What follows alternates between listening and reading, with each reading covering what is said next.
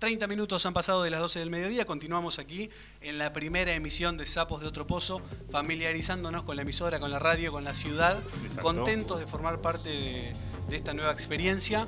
Yo pensé que, mm, que nos iba a agarrar la lluvia, que íbamos a estar en plena tormenta Sí. en medio de- del primer programa, pero no fue así. El sol, la verdad es que está muy lindo, nos está haciendo hasta transpirar afuera. El sol nos está escuchando, por eso está tan lindo. Eh, vos sabés que acá me parecía Soy un poeta. Vos sabés que acá me parecía lluvia, me di vuelta para atrás para ver y no, está, o sea, hermoso. Sí. En este momento, aquí en la Sí. ciudad de Lomas de Zamora, tenemos 22 grados, no hay probabilidades de lluvia, eh, un poco de nubosidad, humedad 70%, para mañana no da lluvia tampoco, 26 la máxima para el día de hoy, se espera a eso de las 3 de la tarde, la mínima de 14, va a refrescar. Hoy a la mañana estaba fresco, para el miércoles puede que eh, haya un poquito de lluvia, que nos reciba la programación, el segundo programa, con un poco de lluvia. No sé, para mí va a pasar lo mismo. Eh, la verdad que el, servicio meteorológico últimamente no la viene pegando mucho. ¿Cuántos años hace desde última No sé, será las veces que yo me fijo entonces. Eh, pero bueno, lo cierto es sí, que en algunos lugares llovió fuerte igual y Sí, fue- sí, sí, anoche hubo una lluvia fuerte acá. Pero bueno, yo tengo unos mensajitos, no sé si querés ir Dale, con esto o vamos dale, con, dale. con las noticias. Aquí tengo primera impresión, fui a jugar al fútbol 5 con amigos y en esa llega un colorado Rastafari, zapatillas topper, pantalón hippie y remera de Bob Marley. Dije para mi interior, este es un queso. Era Messi en Colorado, el hijo de nos a goles. Mira vos, eh, manda saludos al hincha de Racing, rompanla animales y eh, se- no, te dice el hincha de Racing porque no se acuerda el nombre, es el Cholo, firma el, Cholo. mensaje. Saludo grande para el Cholo. Tenemos mucha gente de la ciudad de La Plata y de distintas ciudades que nos escuchan, que son asiduos oyentes del programa, Exacto. que ahora se están sumando a la programación de, de Cultura Lomas Radio. Le mando un saludo grande, aprovecho. Yo, Dele hincha de. Racing, hoy, 7 de marzo, se celebra el Día del Hincha Es de Racing. día. Así que le digo feliz día a todos y a todas las hinchas de Racing que comparten esta pasión Bueno. tan hermosa y tan particular. Yo le deseo un feliz día a usted Muchas y un gracias. feliz día al Cholo que estaba recién escuchando. Muchísimas gracias. Tengo un mensajito más, si quiere. Hola, hola, sapos. Aquí el doctor Calzado desde Mar Azul. Eh, siempre de viaje, los Sí. doctores. Otro gran oyente. el doctor en, en abogacía, ¿ah? Eh, con novedades para compartir en su regreso a la radio. Con mi compañera vamos a ser papás. Eh, él y la compañera que fueron partícipes de eh, Sapos Viajeros, Sí. recordemos, en diferentes lugares. Y por ahí viene la consigna del programa. Mi primera impresión cuando la vi, cuando vi la primera ecografía de embarazo de mi compañera, fue quedarme mudo, sin pestañear y automáticamente pensé, encontré mi punto débil. Sin contar la inmensa felicidad, obviamente aprovecho también esta oportunidad para contar que uno de los conductores del programa va a ser el padrino y nos gustaría que él responda a la consigna de cuál fue su primera impresión cuando se lo conté. Un abrazo, para... No sabía que ibas a ser padrino de... Dale, dale, felicitaciones. No, gra- muchas gracias, felicitaciones a ellos dos, que son los que se encargaron de esto. La verdad, eh, cuando nos contó fue impresionante, mucha alegría y a mí, la verdad que me gusta mucho esto de jugar con niños y todo. Y fue, fue una, una, creo que de las mejores noticias que he tenido en los últimos años. Eh, así que la verdad que muy feliz. Y si alguna vez falto, creo que junio, agosto, julio, agosto dijeron, eh, va a ser seguramente porque voy a estar hinchándole las pelotas de esto cuando aparezca esa criatura y, eh, ¿por qué no? También sea mi punto débil. Vamos a ver cómo, cómo funciona. Acá llega otro mensaje al, al número personal de un amigo eh, que me dice soy todo lo contrario al Colorado de la anécdota de Tato. es un pibe que... ¿Viste, viste esa gente que vos sos, eh, que te haces amigo, pero de noche? Eh, de salir a tomar alguna cerveza, de algún asado, cosas por el estilo. No pero estás que- hablando de mí, ¿no? Pero, no, pero que durante el día eh, no, no solés tener mucho contacto, mucha interacción. Bueno, Ajá. un, un pibe que a priori parecía estar, estar muy bien físicamente, un tipo que supuestamente era muy asiduo a los deportes. Sí. Lo invitamos a un partido de fútbol, cayó creo que a las 6 de la tarde, con la remera y el pantalón del Barcelona de Messi, No. Un, un peinado bien de futbolista y unos botines Nike rosa. Tenés que Dijimos, tener este tipo, la tiene, este tipo la tiene que la tiene que pisar muchísimo, la tiene que gastar como para ponerse todo eso en el lomo y ponerse esos, esos botines que la tienen que, la tienen que mover. Sí, sí, sí. Terrible, terrible, ¿eh? Pero un queso, y él mismo se reía. Y cuando terminamos el partido sin que nadie le diga nada, dijo, ¿cómo los cagué, eh? Pensaron que iba a dar dos pases seguidos. No, el flaco una pinta de futbolista tremenda. La primera impresión fue nos van a pintar la cara. Y después teníamos ganas de cambiar el equipo, como para que sea un poco más parejo. Me imagino a usted diciendo, uh, este, que, hagámonos los boludos que, que, vino de Messi que juegue con nosotros porque la va a romper. Exacto. Ahí firma el mensaje o lo vas a dejar, o lo vas a cuidar. Le mandamos un saludo a Germán, lo cuidamos. Em, primeras impresiones entonces, esa es la consigna del día de hoy. Nos pueden contestar a través de nuestra cuenta de Instagram, sapospozo22. Pueden mandar también mensajes ya para empezar a participar de las secciones que vendrán. Sección literaria recomendando algún cuento, la historia detrás de, con historia de, detrás de, alguna canción, de algún disco, de alguna obra referida al cine, sí, ¿por, qué no? Pueden contactarnos también con algún viajero o viajera argentino o argentina que esté viviendo en algún otro país, si es que tienen algún familiar o algún amigo para que nosotros podamos coordinar alguna nota y algún viernes poder tomarse un matecito de forma virtual con ellos, charlando aquí con, con la radio mediante. Eh, para que empiecen a formar parte también de este programa, porque nosotros lo que queremos es interactuar con ustedes y acompañarnos mutuamente de 12 a 14, los lunes, miércoles y viernes. Ahora es momento de meternos un poco en, algunas noticias, que han sido las más relevantes, eh, no solamente a nivel nacional, sino también a nivel mundial en este fin de semana. Sí, y algo, la verdad que bastante, bastante fulero se vivió en México el sábado en la noche. Sí.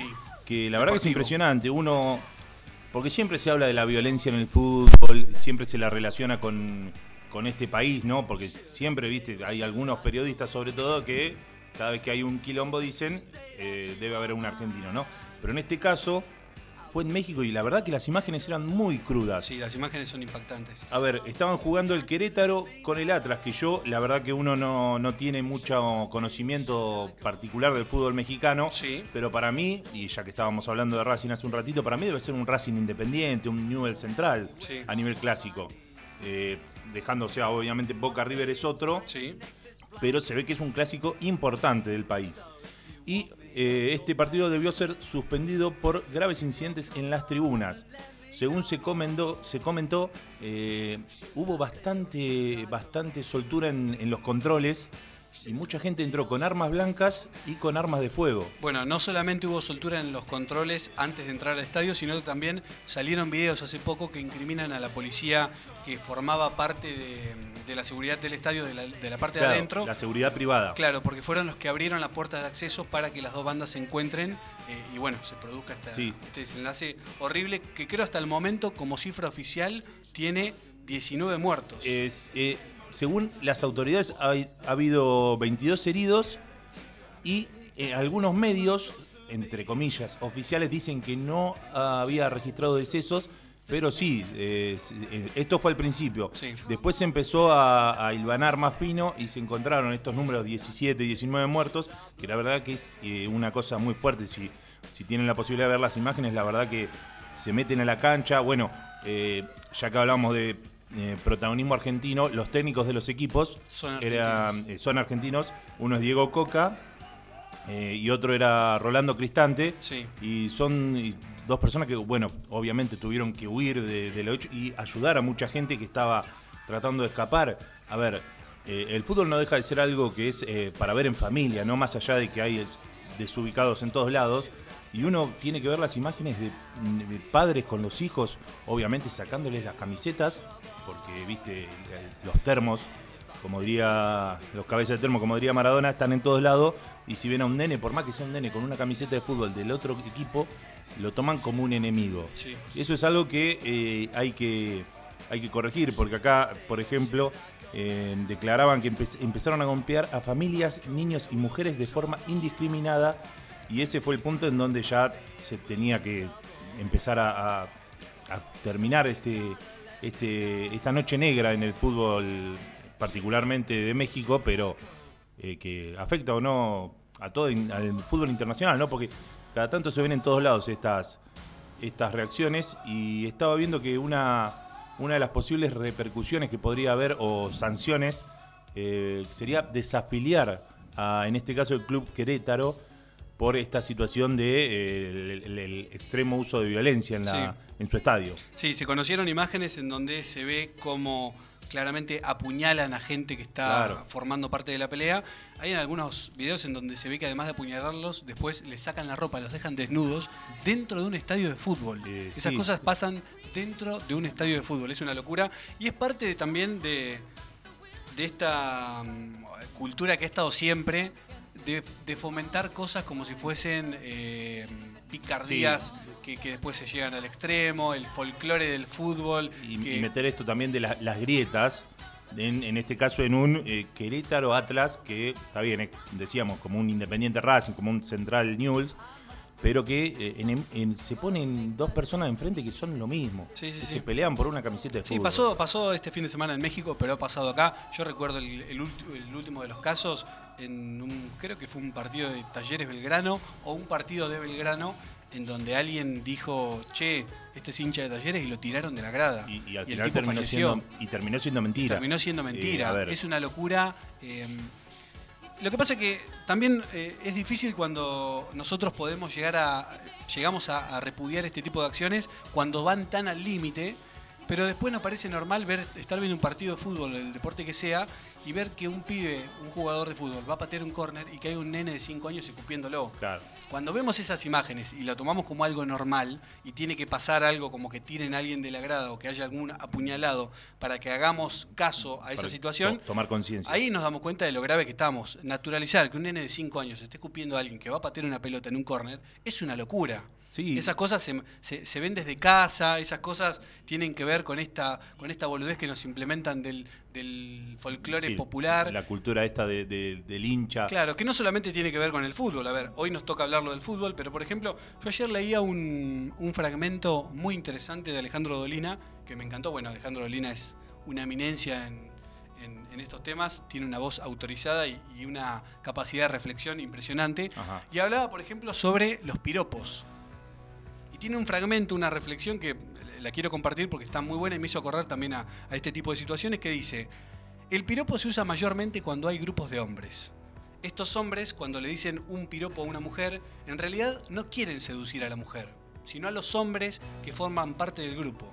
El mensaje es, che, fulano, te quiero seducir, te quiero gustar, y por eso le digo esta barbaridad a esta chica que pasa. Los tipos que están junto a una pizzería y le dicen un piropo a dos minas que están aterrorizadas a las 4 de la mañana esperando el bondi, no se quieren levantar esas minas. Se quieren levantar y se quieren congraciar con esos amigos. No sé de qué manera, pero así funciona. Un tipo que está a las 4 de la mañana con cinco amigos y no con las dos minas esperando el 143 es porque ese no es su asunto. Y no digo, dice, que le gusten más los hombres que las mujeres. Digo que prefieren la seguridad de una misoginia ejercida desde la pizzería a las verdaderas aventuras del amor. Y trata sobre eso también. Eh, tiene que ver con esa, con esa picardía que nos quisieron hacer creer que es picardía, que se eleva al terreno del fútbol, que se, re- se eleva al terreno de estar en una plaza con dos o tres amigos y querer hacerte el vivo, eh, diciéndole algo a una piba que lo único que está sintiendo es terror y queriéndose alejar rápido eh, de vos que estás diciendo cualquier boludez para parecer copado al lado de tus amigos. Claro, y perdón, te corrijo un pequeño detalle que vos dices se quiere dejar de vos, no, de cinco tipos, Sí, porque es, es un número que asusta a, cualquiera Sí. y mucho más a una mujer que está caminando sola en las noches de cualquier lugar. Increíble que sigan pasando estas cosas. Lamentablemente, eh, a, pesar de que parece haber algún tipo de, de cambio, Sí, es- No. es, un cambio muy mínimo, se empieza a tomar conciencia, pero de acá que cambie, eh, el cambio sea bueno y genuino, falta un montón. y fundamentalmente el cambio tiene que estar acompañado por eh, La sociedad entera. la sociedad entera y por la seguridad en cuanto al Estado también, Claro. ¿no? que en muchos de estos casos no está presente. Y que una mujer tenga que hacer 20 denuncias eh, y que no se les dé bola, es una locura. Sí, sí. Es una locura que sigan pasando esas cosas. Em, 15 minutos nos faltan para la una de la tarde. Comenzamos a finalizar.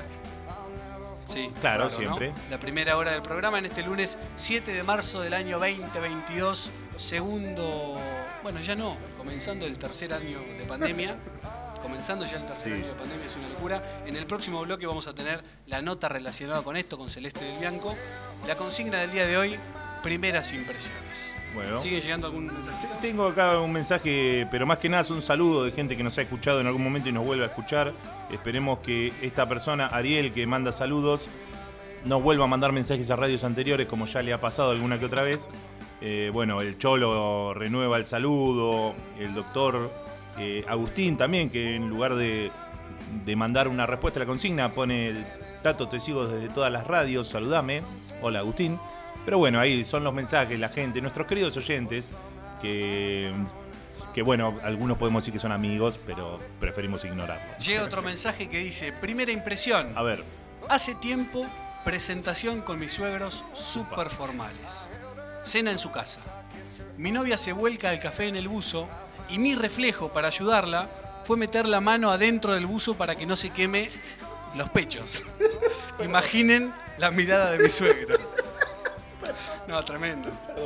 Firma Ricardo, che. Quiere firmar como nombre Ricardo. Perfecto.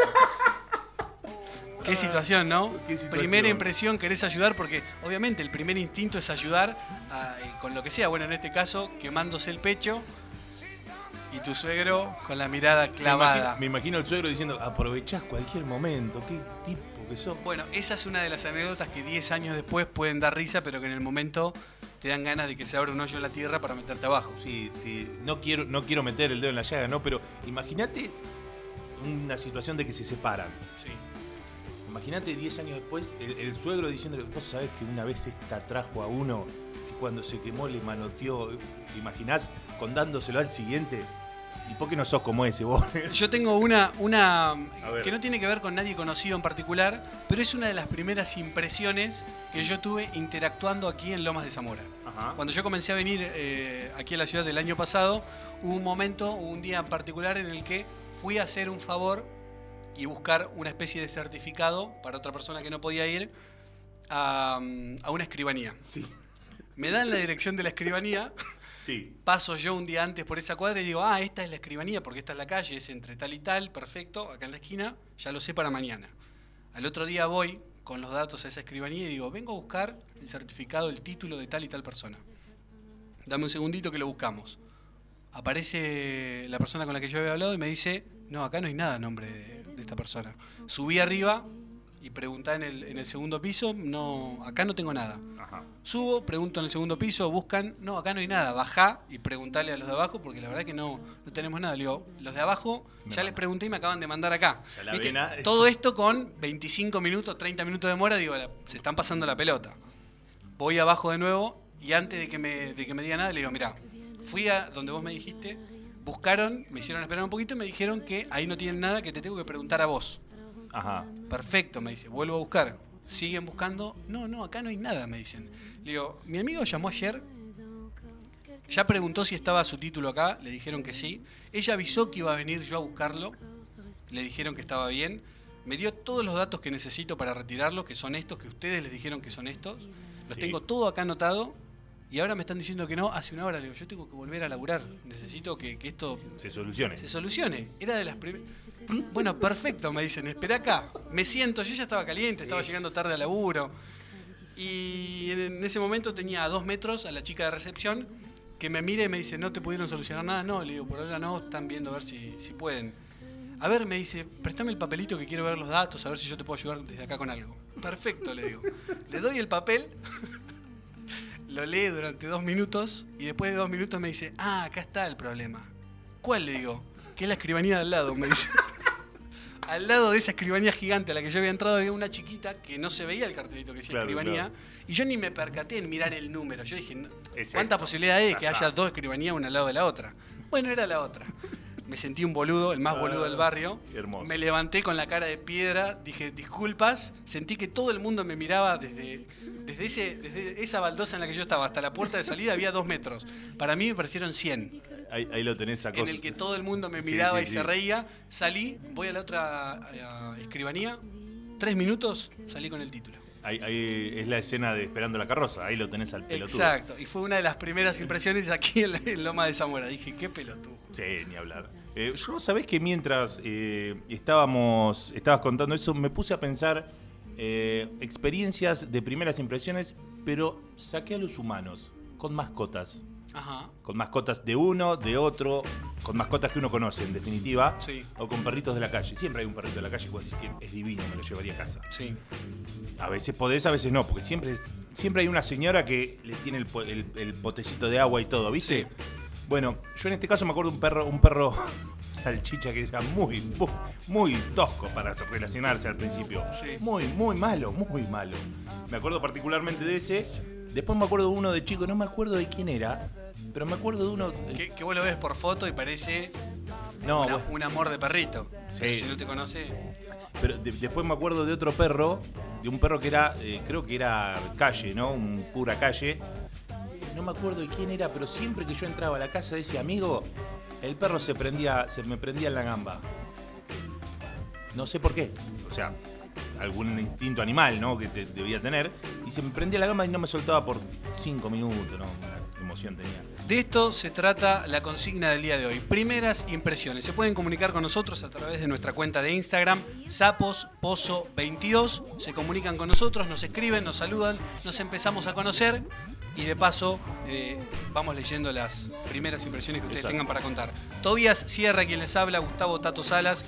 Hoy la primera emisión de la cuarta temporada de Sapos de Otro Pozo, lunes, miércoles y viernes de 12 del mediodía a 2 de la tarde. Vamos cerrando este bloque entonces con un poquito de música. En el próximo bloque se viene la entrevista con Celeste del Bianco, periodista y escritora argentina, coautora del libro Detrás de los Barbijos. Suena Soda Stereo, ¿te parece? Nos repetimos el álbum Canción Animal, editado en el año 1990. Suena la canción anónima.